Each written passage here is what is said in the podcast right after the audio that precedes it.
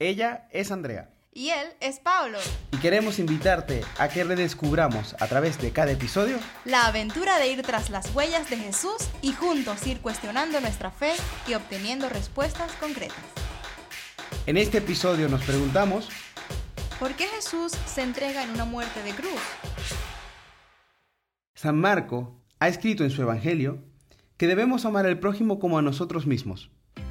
Pero entonces amarse es bueno o no?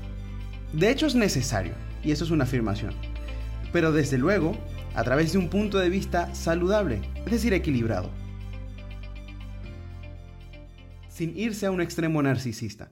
Esto consiste en cuidarse y respetarse, aceptarnos tal y como somos para poder amar a los demás.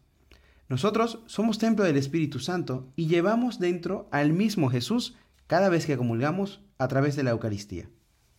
De manera que tanto Dios nos ama que envió a su único Hijo para salvarnos, para que todos creamos en Él y tengamos vida eterna. Estas palabras pronunciadas por Cristo manifiestan la esencia misma de la teología de la salvación. Salvación significa liberación del mal y por ello está en estrecha relación con el problema del sufrimiento. Dios da a su Hijo al mundo para librar al hombre del mal, que lleva en sí la definitiva y absoluta perspectiva del sufrimiento. Esta liberación fue realizada por Jesús mediante su propio sufrimiento, y en ello se manifiesta el amor, el amor infinito, tanto de ese Hijo como del Padre, que por eso se da a su Hijo.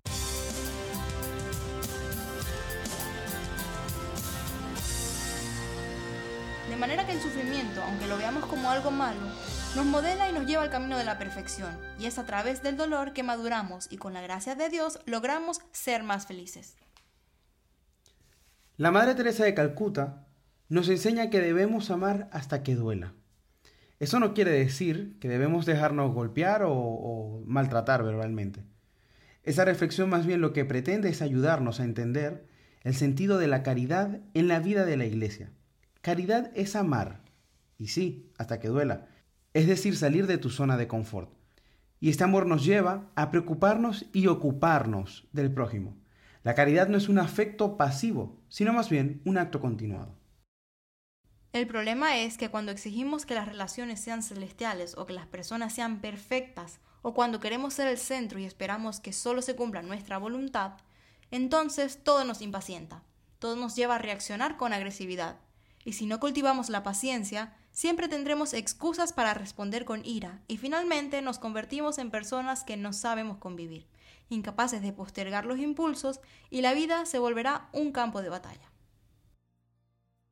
Entendemos entonces que debemos quitar o desterrar de nuestro sentir la amargura, incluso la ira y los enfados con los insultos. Esta paciencia se afianza cuando reconocemos que el otro también tiene derecho a vivir en esta tierra junto a mí, así como es. No importa si es un estorbo para mí, si altera mis planes, si me molesta su modo de ser o sus ideas.